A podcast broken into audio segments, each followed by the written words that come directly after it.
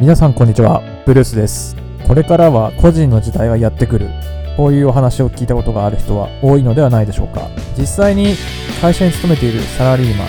という言葉の他にフリーランス、副業という言葉が浸透し始めまして、会社に雇われず、まあ、もしくは会社にいながら副業で個人で稼いで生活していく人というのは昨今増えてきています。これに応じて個人が自分自身をコンテンツ化、メディア化をすることができるようになりなりまして、それらを Facebook、Instagram、Twitter、YouTube などを使って発信できる時代となっています。逆に今、テレビよりもこちらの SNS が主流となって、これらを起点にいろんな人々が発信し、コンタクトをし、コミュニケーションが取られているという時代になってきてます。その中の一つ、まあ、YouTuber ですね。大人気ですけども、世の中にたくさんの YouTuber がいまして、彼らはまあ年収数億という人もいらっしゃるようで、相当ね、稼いでる人が多く生まれ始めています。まあとても羨ましい内容かなというふうには思うんですが、実際に有名な大企業でさえも、それらの YouTuber にアプローチをしてプロモーションを依頼するという案件もよく出てきています。そんな YouTuber たちですけども、まあ、これは予想になるので、どうなのかっていうのはわからないですが、今後多分 YouTuber たちっていうのは自分個人、自分たちをメディア化をすることによってコンテンツを配信していく。そしてもっと自分自身の信用を高めていくためにですね、トークンというのを発行して販売していく可能性があるかなというふうに考えてます。まあこれによって何がなされるのかというと、自分のトークンを発行し、それを買ったユーザーがお金としてそれを使って物を売買するというような流れが出てくるかもしれない。これってつまり法定通貨に依存しない独自の経済圏が誕生する可能性があるという未来まで描くことができるのではないでしょうか。今回はその独自トークンの発行についてお伝えしてみたいと思います。まずトークンとは何か。トークンっていう言葉、まあ、様々な文脈で使われることがあるので、明確な定義というのは今のところないんですけど、一般的には既存のブロックチェーン、まあ、よくプルースで最近よくで出してる話題でブロックチェーンというのがあるんですけども、この技術を使って発行された暗号通貨のことをトークンと呼びます。現在暗号通貨はそれぞれのブロックチェーンを持ちます。例えば、ビットコインであればビットコインの専用のブロックチェーン、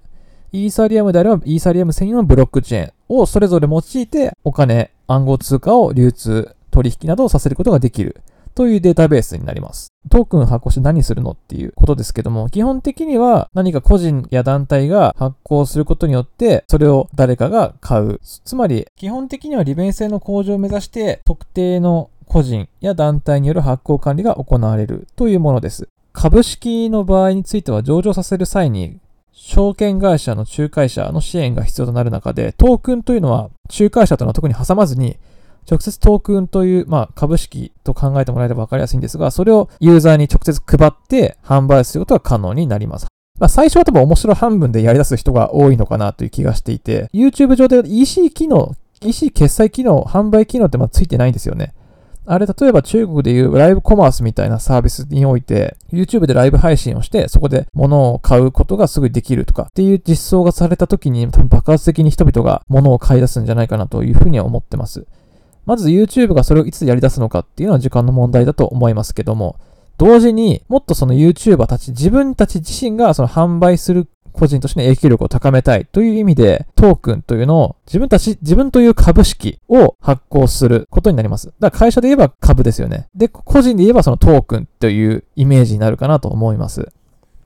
で、似たようなサービスっていうのが一昔前にあって、一昔前と言ってもあ今もあるんですけど、バリューというのが皆さんご存知でしょうか？と2年ぐらい前にある YouTuber がバリューというサービスにおいて事件を起こしたことがきっかけに知られたものです。まあ、バリューの説明なんですけど、まあ、これも目に見えない個人の権利を売り買いするためのサービスと定義してまして、具体的には個人が自分の価値というのを設定して売り込みをかけます。それに対して価値を見出した人がサービス内の仮想単位を通してそれを買うとこの、この場合はバリューで言えばバリューという仮想単位があって、それを買うんですけど、で、個人の価値をあたかも株式のように売買できるという特徴がある。まあ、これを使って、個人の人は資金を使って何かをやりたいとか調達することが可能になる。まあ、その代わり株を渡しているので、その株主に対してもある程度のリターンがなきゃいけないですよね。それっていうのは、例えば自分の株式をもっと、バリューをもっと上げるという作業が発生するんですけども、これ、バリューにおいてはもう厳格な審査とか特になくて、個人がいきなりバット株式公開するのような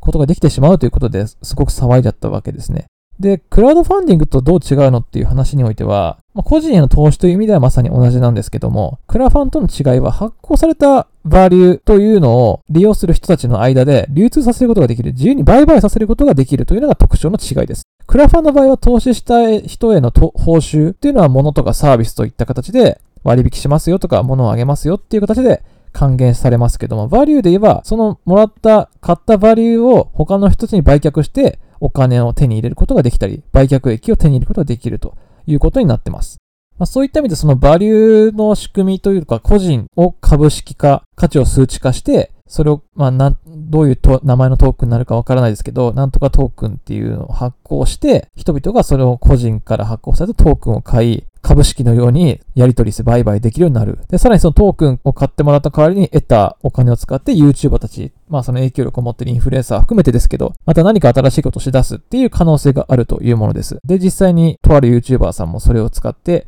まあ、ちょっと問題はなりましたけども、いずれまたこの流れは来るかなというふうに予想してます。そしてこのバリューの価値をどうやって上げるのか、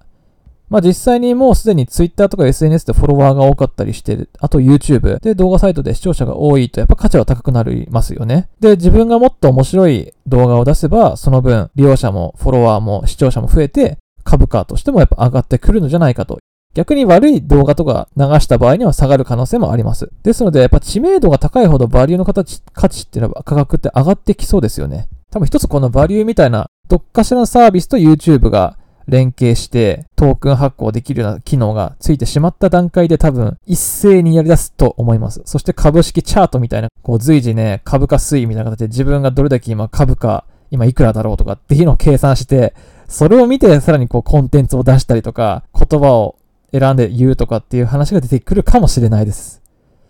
まあ、このようにですね、知名度に応じてトークンの価値をどんどん上げていく、価値を認めて法定通貨で購入、で、そのトークンを使って何か物を消費するなどの行動が登場していく。その仕組み、一連の流れが、仕組みが今後出て、出てきて、そして YouTuber たちがそのトークンを使って自分の株式化して、より多くの人を取り込んでいく。そして独自の経済圏なり、自分というコンテンツをもっと株式を上げたりしていくために視聴率、視聴者をもっと増やしていくという流れが出てくるかもしれません。ですので、もうこの YouTuber たちの中で、今は視聴率とか登録者数で換算されてますけど、それ、それとはまた別に株式という概念が出てきた瞬間にですね、バリューのようなものが出てきた瞬間に、それがまたさらに厳密に個人というものが査定されていく。個人時代の最盛期に突入するしていく中で、このトークンを発行して出すというのは多分もうほぼ間違いはないと思います。これがバリューがちょっと失敗、こけてしまってますけども、また別のサービスが生まれて、トークンというのを YouTuber たちが発行していく。もしかしたらヒカキンがコインを発行して、トークンを発行して、それを子供たちが買って、で、子供たちの間で物を買うんだったらもうヒカキンの出したトークンで買うみたいな流れになってしまった瞬間にお金の価値がもう日本円とかドルとかよりもヒカキンの出したコインの方が価値があると認めてそれを使い出すということになればですね、もうこれはかなりすごいことになってくるんですよね。もう今の貨幣造幣局とかもいらなくなっちゃいますし、もうなんかめちゃくちゃな世の中になっていきそうな気もするんですけども、まあこれはもう避けて通れない流れだと思います。だからこれによってね、影響力、資本力を持ちすぎた個人がね、まあ暴走してしまわないように監視していく必要もあるとは思います。だ何かしらの規制をちゃんとしていた上でのね、こういった実装とトークンの発行とは健全な市場におけるトークンの利用とか、個人のお金の利用の仕方とか、っていうのをしっかりと監視しなければならない。そんな社会が2020年以降起こり得そうかなと。